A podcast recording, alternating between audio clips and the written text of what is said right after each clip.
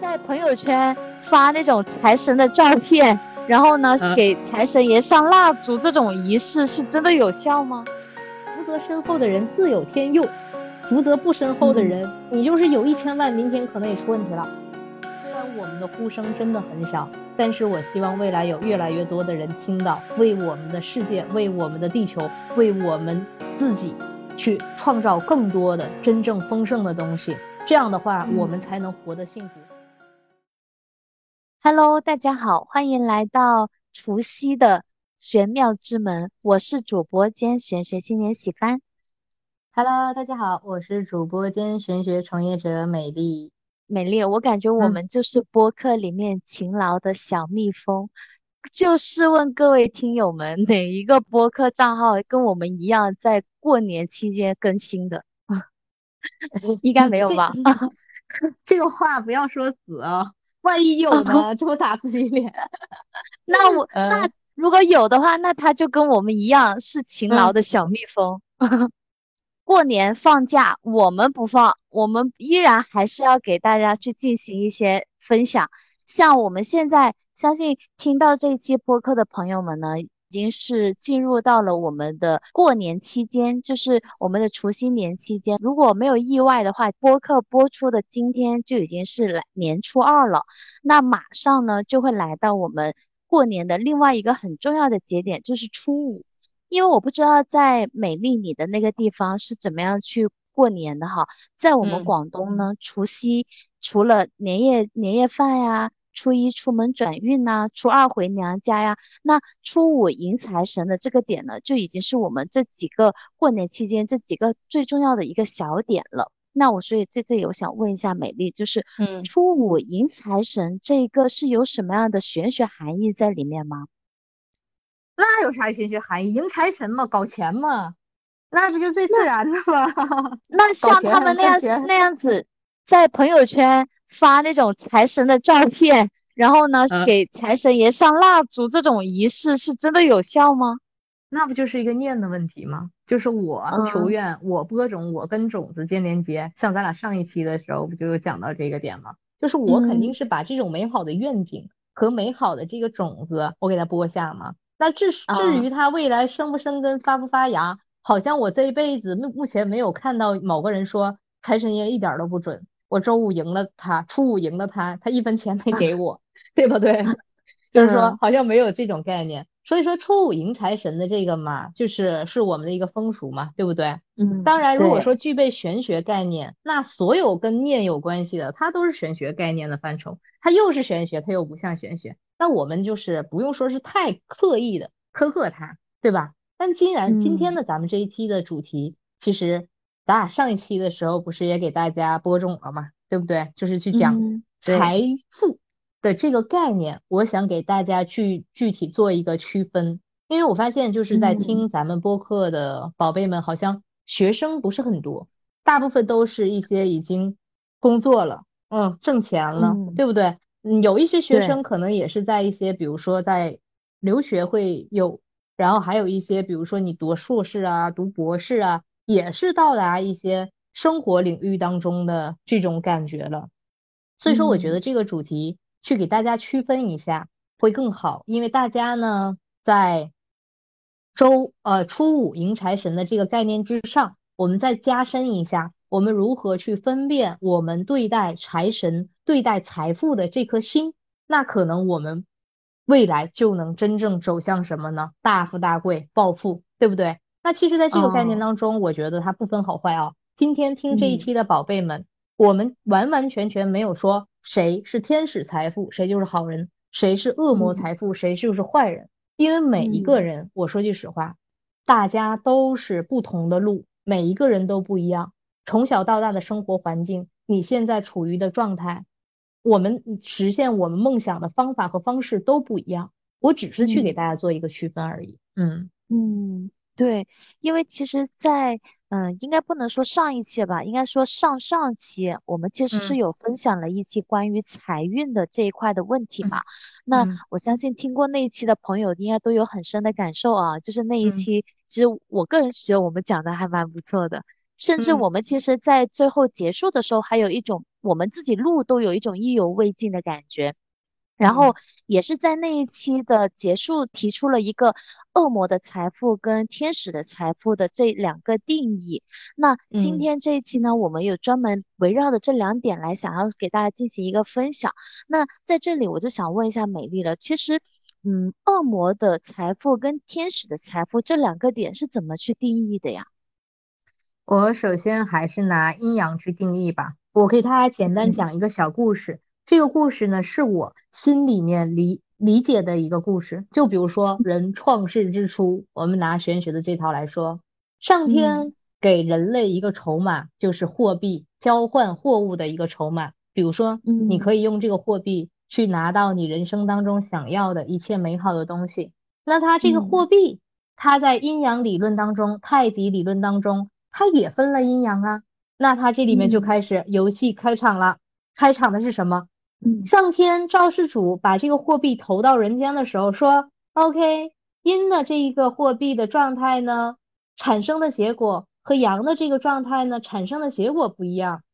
那他说的一句话是这样子的：阴的这个财富或是这个货币的状态，它考验的是人心呢；阳的这个货币的状态、财富的状态，它考验的是人品。来吧，这个游戏必然。你看，无论是任何的玄学概念当中来讲，任何的游戏当中来讲，它一定有善恶吧，一定有对手吧。我把你打死，我拿到一点；你把我打死，我拿到一点，是不是有一种阴阳相战的感觉？对，两种金钱的两种能量的对立，对不对？在这个事件之间，所以说这个主题，我说把它定义成一个天使的财富或恶魔的财富吗？那今天我其实就是说的这个点，就是给大家分辨的这一个。它就等同于说，一个在阳性的层面展现和阴性层面展现的区别。哦，这样子，因为我最开始听恶魔的财富跟天使财富的时候，我就很简单的把它规划为，比如说恶魔的财富就是那种不义之财，比如说像之前上一年二三年有一个关键新闻，大家应该都不陌生，就是那个缅甸。电信诈骗嘛，然后嗯，相信大家也听过四大家族嘛，嗯，然后在前一段时间吧，我就有看到热搜上面说，就是缅甸诈骗四大家族已经被覆灭。我当时就在想啊，这就是你分享的关于恶魔的财富，是不是指就是这一类的财富就称为恶魔的财富？那天使的财富呢？我也很简单粗暴的把它归为就是那种。带有善意的财富，就是它可能公益性比较大的这种财富，可能是天使的财富。这些理解是不是有有一些偏差呀？其实没有偏差，但它是其中的一小个范畴。我一点点循序渐进的讲给大家哦。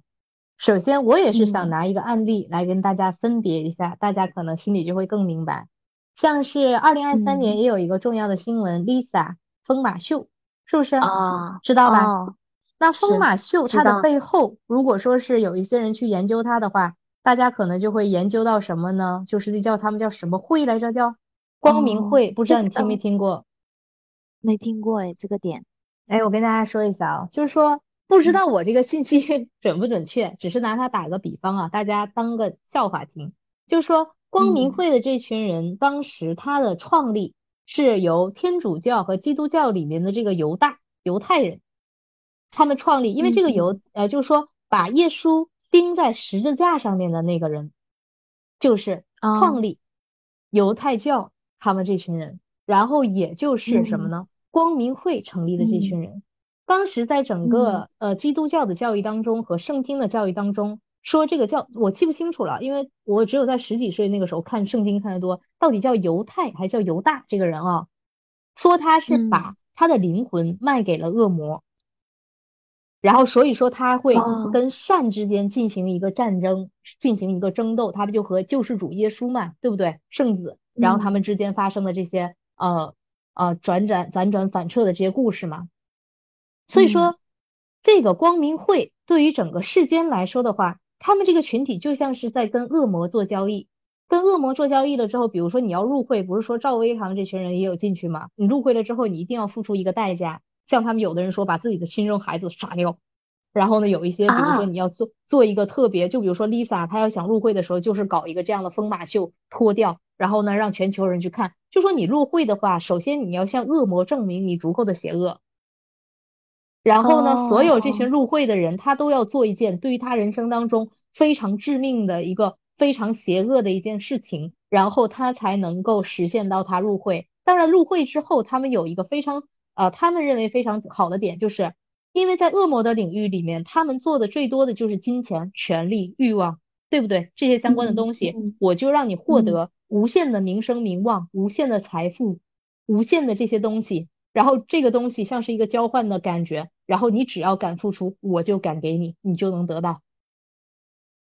嗯，所以说把这你说，嗯，没有，我想到就是这不就是你上一期分享的交换吗？就是他已经是拿了自己可能很重要的东西去交换了他更更大的能够满足他欲念的那种交易，就是这种状态，对不对？对，所以说你看啊，曾经我们很多人的心目当中，只是把金金钱，只是把金钱或者是财富，它定义为成为金钱或者是财富，但是大家不知道有这么多的东西。你像美呃美国的华尔街那么多的呃，就是说财富巨豪，对不对？他们为什么能玩转这个世界？包括日本排污，包括很多国家的战争，他们为什么能操控他们？不就是因为这群人像恶魔的联盟军一样吗？他们在通过战争挣钱，通过疫情挣钱，完了通过传播瘟疫赚钱。他们等同于在伤害他们的同类，然后拿到他们生命当中几十辈子都享受不完的财富。嗯，是的，就像我之前也听过一个新闻哦，就是讲的，就是说，嗯，现在很多病毒其实是人为制造出来的。因为你会发现，就是病毒制造出来之后，紧随而来的就是它的一个呃抗药，就抵抗药。所以他们是为了能够产生，就是自己生发出这一条闭环的那种链路，他们先从源头开始，就就已经播下了这颗恶魔的种子，然后收获恶魔的财富。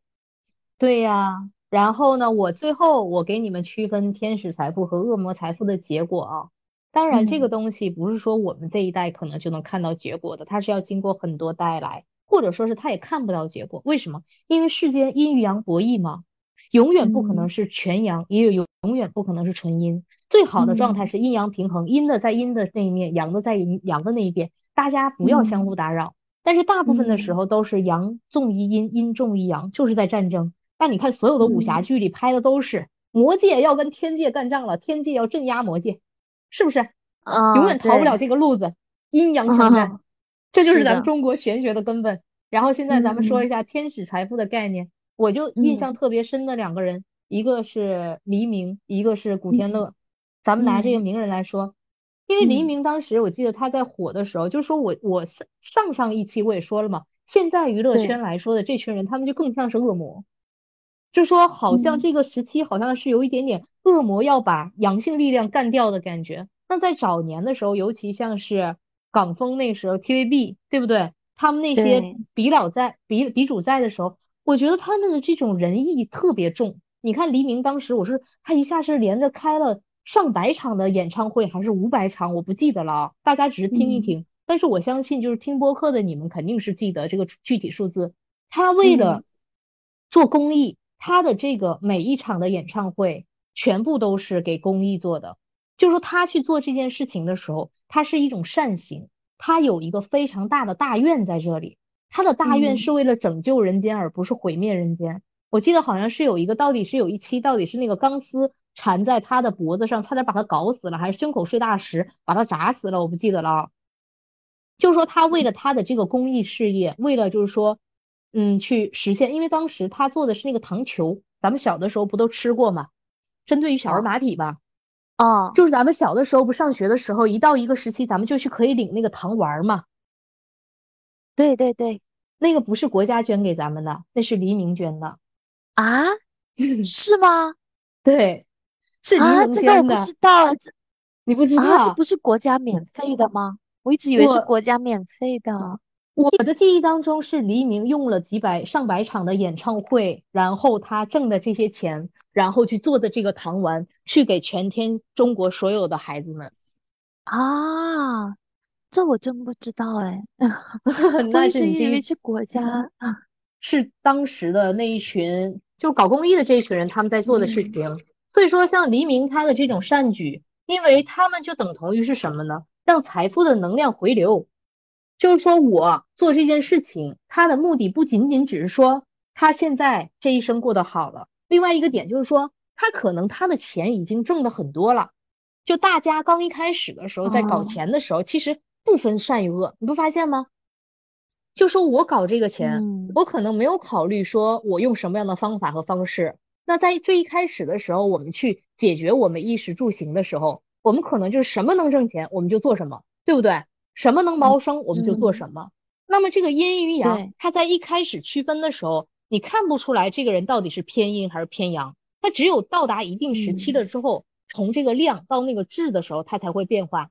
然后像到他们这个时期，就等同于说，我的钱已经有了。那每一个人对于金钱的要求不一样。像有的人说，我这一生有一百万，我就可以实现我的财富自由了，我就可以在家里面活得很好了，对不对？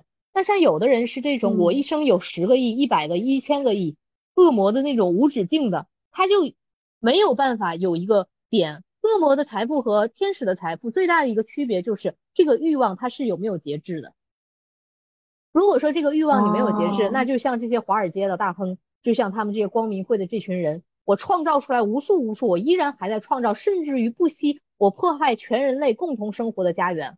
而这些天使财富的人，他到达一定时期了之后，他开始他开始就反哺了，因为这些财富流动流到他这里，是因为全人类对我的喜欢，对不对？别人对我的热爱，把这个钱加到了我的这个身上，它像是一种丰盛的能量嘛。那这种丰盛能量给予我的时候，我再反流到世间给予别人，那这个东西再返回到我身上，它像是一个良性的循环了。那良性的循环了之后，天地相交的状态出现了，这不就是？丰盛了吗？越滚越大，像滚雪球一样子了吗？那其实古天乐也是一样的呀。你看古天乐到现在，他不说都在用那个老年机吗？以前的手机。对。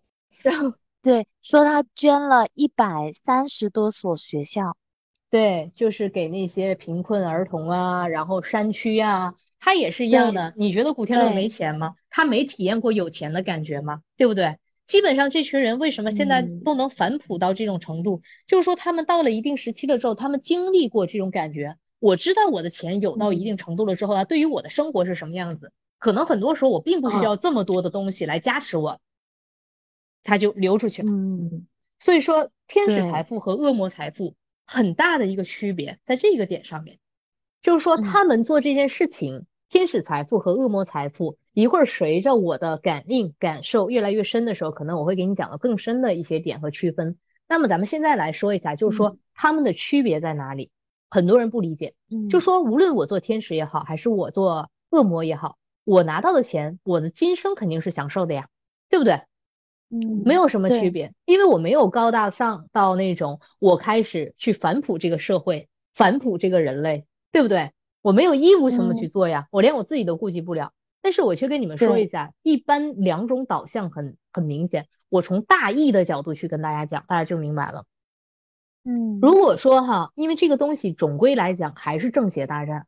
如果说世间这种啊天使财富、天使能量比较多的人，比如说他们砍伐了树木嘛，他们做的是木材生意，对不对？木材生意做到一定时期了之后，他们挣了很多钱。那如果所有人都不去反哺这个社会的话，树全被砍光了，光合作用哪来呀？泥石流来了之后怎么办呢？风沙天来了之后怎么办呢？对不对？我做渔业生意的，我把这些鱼，像那个日本鬼子，他把那个鲨鱼、鲸鱼、海豚全杀了，以后海洋里的这个链条断掉了，海水的酸性不一样了，酸碱性不一样了，就像是什么，咱就不提排核污的这件事情了。就是说，如果大家全都是把这个财富的事情做完了之后，没有再重新去建造它，那这个地球必然带带来的一个结果就是毁灭。地球可以把人类毁灭，但地球本身它是会自愈的。对。那如果说这群天使财富的人，就像我今年二零二三年吧，二零二三年的时候，我是去了一下，啊，去年了那是去了一下那个内蒙，内蒙是呃叫做鄂尔多斯，对不对？有一个这个地方。你知道我当到达一个区域的时候，我当时特别感动，特别感动就在于我发现那一片周围的所有的树木上面都系着小小小小小小条条，就像上面有个小身份证一样。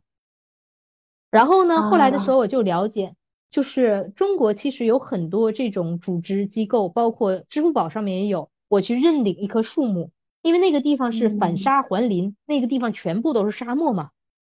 嗯，沙漠化导致人均生活的环境变差嘛，所以说政府组织啊、国家组织啊，或者是有很多这样的群体去组织，他们可能一年就花一点钱，然后呢就把这棵树播种在这里，然后呢，比如说这一片全都是沙漠，他们逐渐逐渐把这个地方重新建成绿洲了。你看，在我们看不到的世界里面，普通的老百姓大家都在做这样的事情，你知道吧？然后呢，如果说是我们没有去把这件事情做，而是一直既往的就是砍伐、杀戮、砍伐、杀戮，没有这种天使人的话，那基本上还是以灭亡为主，对不对？那如果说这种能量足够大的话，我们在创造财富的时候，因为创造财富很多时候它必然它要损伤什么呢？地球上的资源嘛，嗯，这个资源是我们人类共同生存的环境嘛。那如果说这种正向的财富力量比较大的情况之下，我们伤害了之后，我们再给它补进去嘛？那我们是不是就可以子孙后代延绵不断了呀？对，那如果是作为恶魔的话，就像现在日本你排核污吧，然后我给你们做抗癌药，对不对？然后呢，这些商业巨头把这个矿产石油全部提炼出来，没关系，石油没有了之后还有天然气呢，天然气没有了之后还有磁悬浮呢。磁悬浮没有了之后就不知道啥样了，就是把这种商业搞到无限，他们破坏的东西他们没有补充回来，只是在不断的什么呢？索取破坏，索取破坏，那最终结果是什么？我说还是延续到下一代了，下一代绝种了，没有了，因为这个环境不适合人类生活了，没有了，就这么简单的道理嘛。所以说，如果再结合更深一层的玄学领域，这个是一个大义，从整个世间的。能量或者是世间的这个平衡来说，如果从我们道人的角度来说的话，那你像他们这种比较积德行善的，对不对？他后续可能就是在他的福泽宫里面，像我讲的了嘛，财富最财富最主要的一个宫就是这个福泽宫嘛。那在这个财富宫里面，福泽宫里面积累了一笔又一笔红的，就像股票一样涨的一些东西，对不对？然后恶魔呢是在他的这个福泽宫里。捡了一笔又一笔的什么呢？嗯，福气不好，嗯，捡了，把他这个东西减掉了。那他在他的这一世，比如说我挣的财富足够多的时候，还可以。那像人说了，福泽深厚的人自有天佑，福泽不深厚的人，你就是有一千万，明天可能也出问题了，对不对？然后可能说是这群哎善意的人自有天佑，然后呢就顺顺利利的，这一代过着挺平稳的。下一代呢，借着祖上的德，然后人家又起来；再下一代的话，借着祖上的德又起来。那为什么说富不过三代呢？可能如果说这三代的人的品性都非常好，他也能持续。但很多人就是那种说，我一出生我没经历过苦难，比如说第二代啊，有这么多的财富，我消耗，我不明白，我不懂得，我也不守，那到第三代基本就没落了，对不对？嗯，所以说它是一个这样的概念。那如果是以恶魔形态出现的话，基本上我觉得就就是，嗯，反正你们可以说认为我说的这个话极端，但是我可以直接说，我是在传播人间正念，知道吧？我认为拥有恶魔财富潜质的人，你们的确是能够享受到很多人生的极乐，很多人生的快乐，但是你们人生当中的痛苦一定不会少于快乐。它一定会很多，就说可能会你们的快乐会更少，痛苦会更多。相反，另一个种类的人是什么呢？痛苦会很少，快乐会很多，这样的感觉。嗯嗯，其实像我们刚刚举了很多的例子，比如说像古天乐啊，像黎明啊，然后恶恶魔的财富呢，就是像那种缅甸四大家族。就我们举的例子可能。离大家的生活，他们会觉得会比较远，因为这些都是大富啊。那我想说的就是，像我们这种普通人的生活里面的财富，有没有分恶魔的财富跟天使的财富啊？这种小可能比较小程度的这种财富分类，有有分这两者的吗？也有啊，你看他们那种，比如说玩赌博的人，不就是恶魔财富吗？哦，他一定是的。所以说，你有的时候真的是凭你的运气，比如说你有这个运，你咔赢了非常多的钱，那你要懂得及时收手啊。你这个欲望不要无止境的，你其实也就是富翁了。但是如果你这个欲望无止境下去，人没说吗？赌徒赌徒一直赌，永远就是一身负债。他不会有一个说是我彻底赌成赌王的人，赌王能做是因为开赌场，对吧？嗯，就说懂赌赌王能做，赌王是开赌场吧？这点没说错吧？嗯，很少有人能够在赌博这个事情里面有节制。他一旦有节制，他可能都不会去做这样的事情。我是觉得，对。然后包括现在有很多，我说句实话，比较投机的。你看他们，我也不是说怎么样，就比如说，哎呀，杀生比较重的这些行业，你知道吧？就比如说让这个鸡快速生生，让这个鸡快速生长，给它打激素，一个月之内就给它催出来了。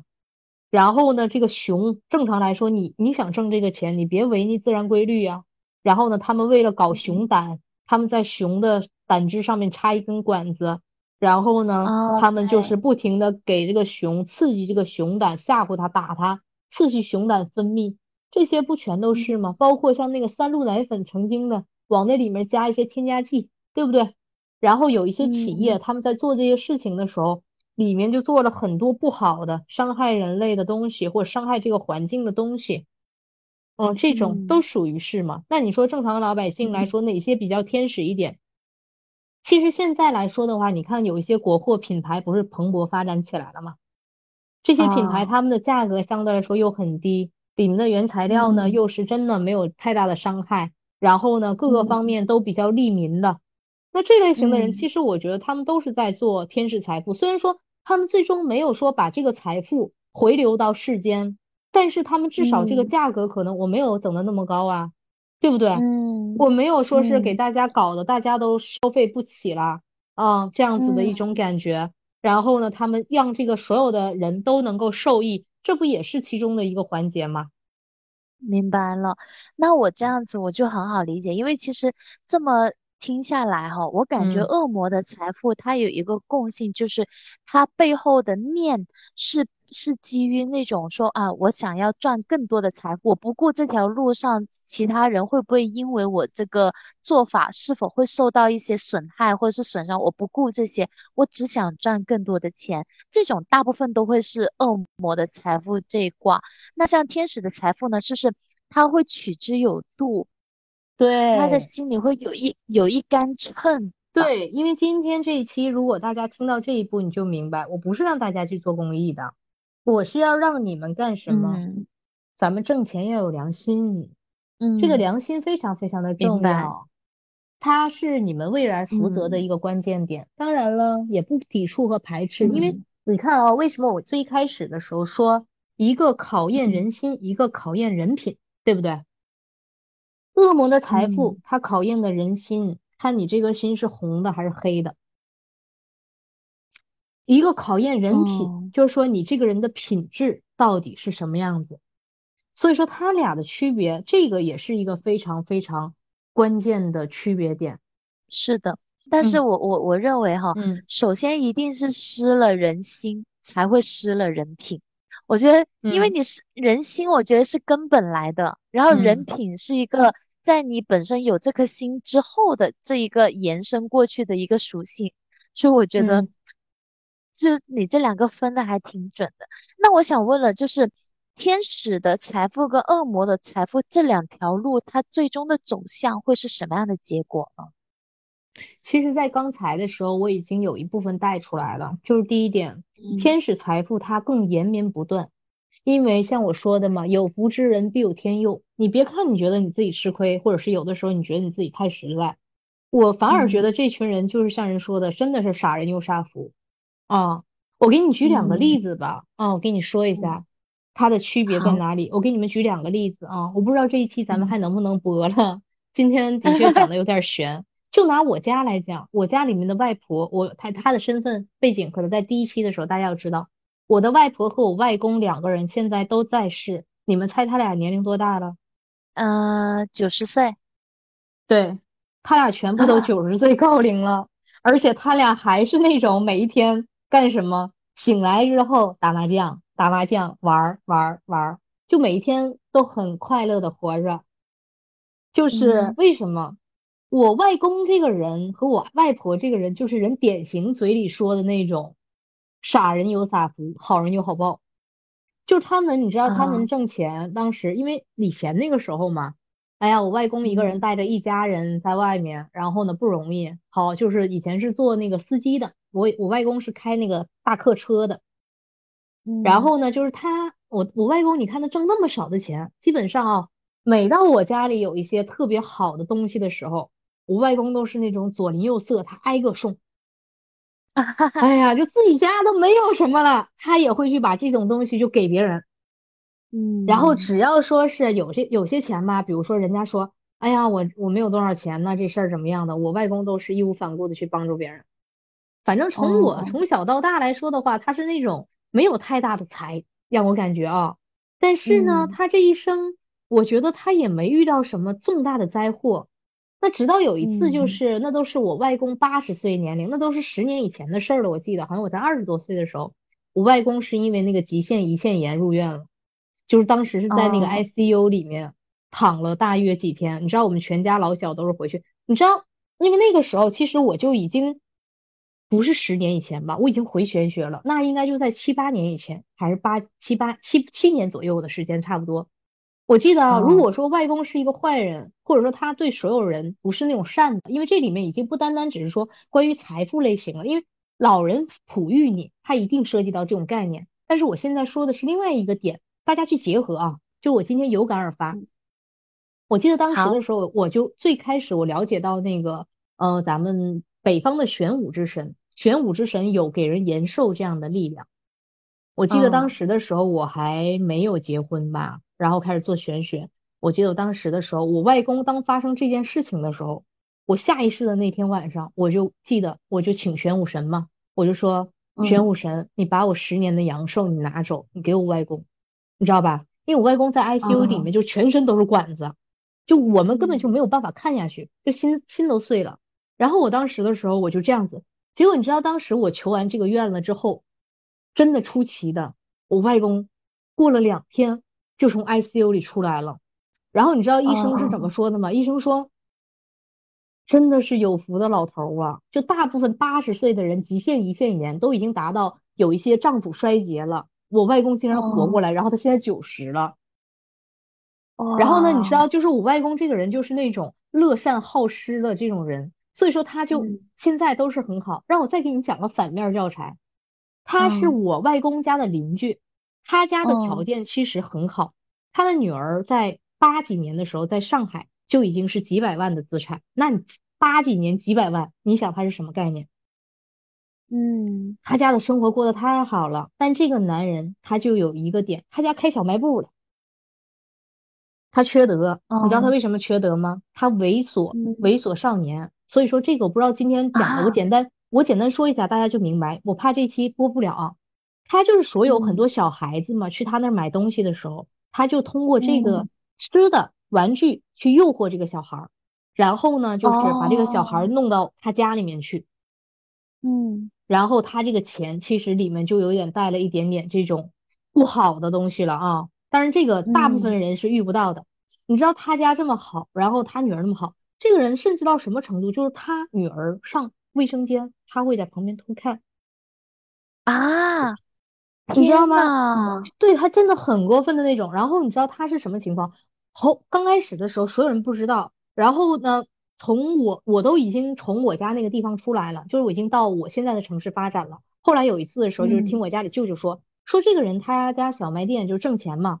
然后呢，每次而且给人家都是那种什么缺斤少两的呀，烂的东西也卖给人家呀，过期的东西也给人家呀，反正这种事儿他干了很多，你知道吧？嗯。各种这种不好的加持吧。然后他女儿后来就是在外面嫁了一个富豪，结果这个富豪后来离婚了，就打到原形了。然后以前挣的钱也没有了，就是说那个德越来越少了嘛。然后他说，直到后来的时候，是他就是发生这个那个小女孩才五岁嘛，被别人家发现了，别人把他给打了，打了这一点不算什么。你知道这个人他是多大年龄去世的吗？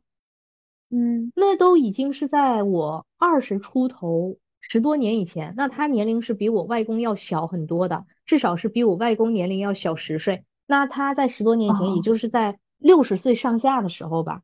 其实针对年龄大的人，六十岁上下来说，如果他突然间没有了，我觉得这个年龄还是会比较小。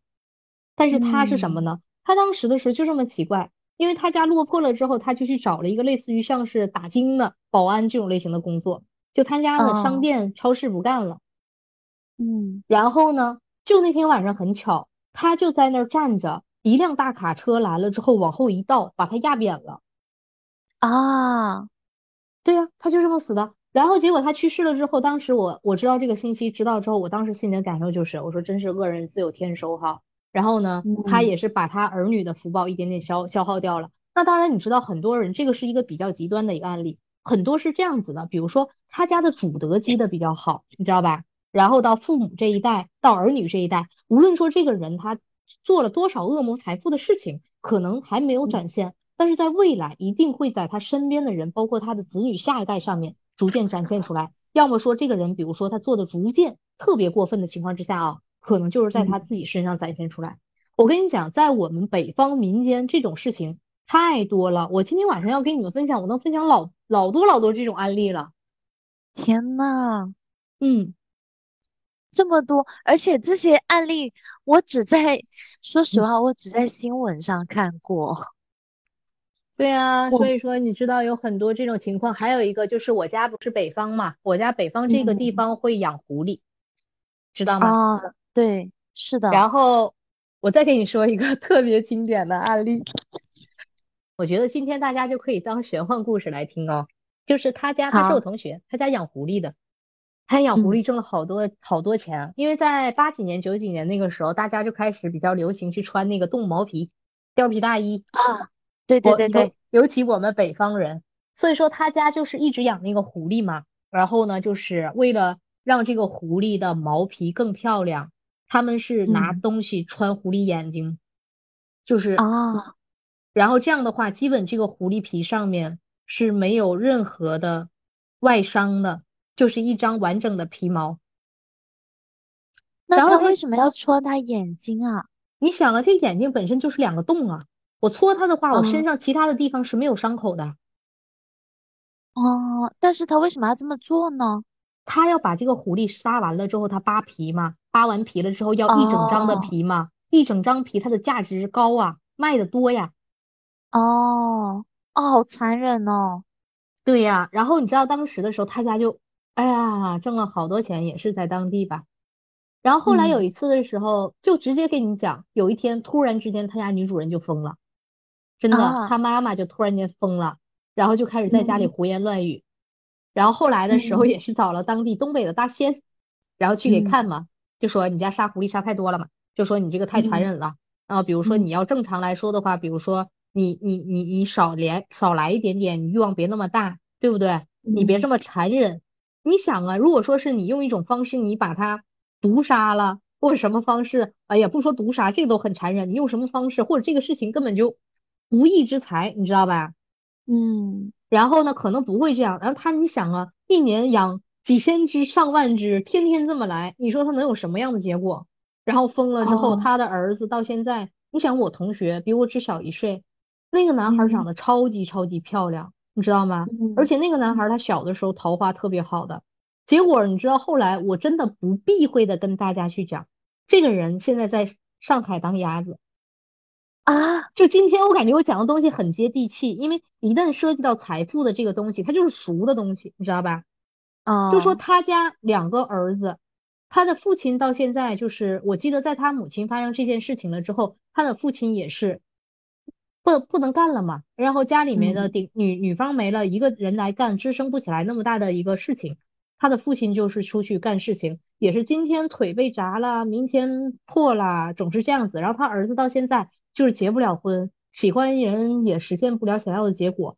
第二个儿子是好不容易结婚了吧，但具体情况我知道也不是很顺利，你知道吧？也是一直在这种苦难当中的这种感觉。哦，嗯嗯，那我觉得其实，因为在我的概念里面，可能是因为狐仙娘娘吧，就是我是觉得天底下所有的狐狸都是有灵性的，所以我就觉得说，你别说扒皮了，我觉得连杀它我都觉得罪过大了。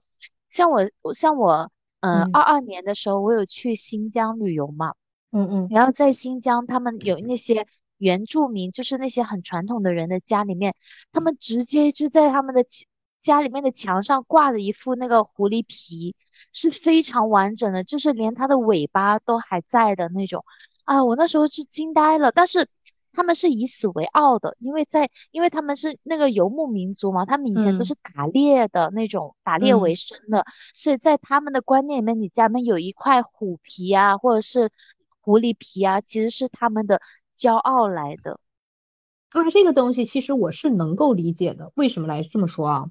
比如说他们像是黑龙江那面，它里面也有一些游猎民族，对吧？嗯，包括新疆也有，比如说他们的生活。真的是这种游猎民族、游牧民族，人家就是依仗着这个东西在生活。比如说，人家这一生打了一只两只的啊，我肉可能该吃吃，该怎么怎么样子的。他为了生存和生活，我觉得无可厚非。就像有一些人，他们去卖猪肉的、卖牛肉的，因为人嘛，正常来说的话，牛吃草，我们吃肉，然后也是存在可以理解的。但是就像是我说句实话，就像是这种狐狸啊、穿山甲，还有一些物种，它的东西它不具备。除了这种皮毛的美观性以外，这个东西跟人类文明有关系，它不具备任何能够让我们生存下去的意义。那你说像是他们这种新疆的打猎人，或者是游牧民族，或者说是在冰天雪地里面生存的人，他们需要动物毛皮干什么？我要让它来让我的身体变得温暖，我要来保我自己的性命，对不对？嗯，那这种感觉的情况之下，我觉得它是可以的。但是如果说它就不是这种概念，你想啊，一个人。你要说你为了保暖，你有一件貂皮大衣、狐狸毛衣服不就可以了吗？你为什么整衣柜呢？为什么这个东西成为了一种流行呢？那不就是有点过分了吗？对不对？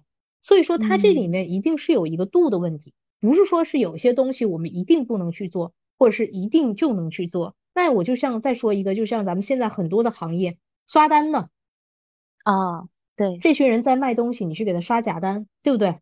嗯，然后当当托的。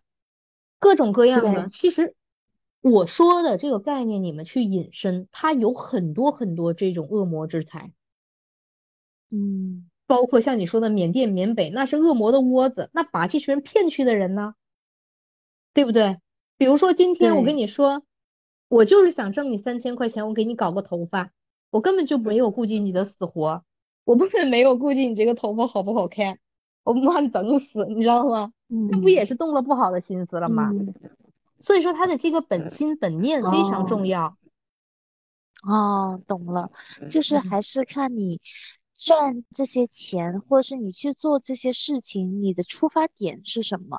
你本着的念是什么？就是由你的念而生的财，就是你如果是恶魔的念。那你去赚的这种财，可能它就是恶魔之财。但是你是本着善念去的，或者是本着生存的那种念想去赚的钱，那它可能就是比较偏天使之财这一卦。其实我在想哈，就是这种财富的区分，它除了天恶魔的财富跟天使的财富，它有没有一种中间值的呀？就是它既不恶魔也不天使的这种。当然有了，就是人家说站在这个阴阳之间，X 线之间嘛，黑白通吃嘛，这不就是这类型的人吗？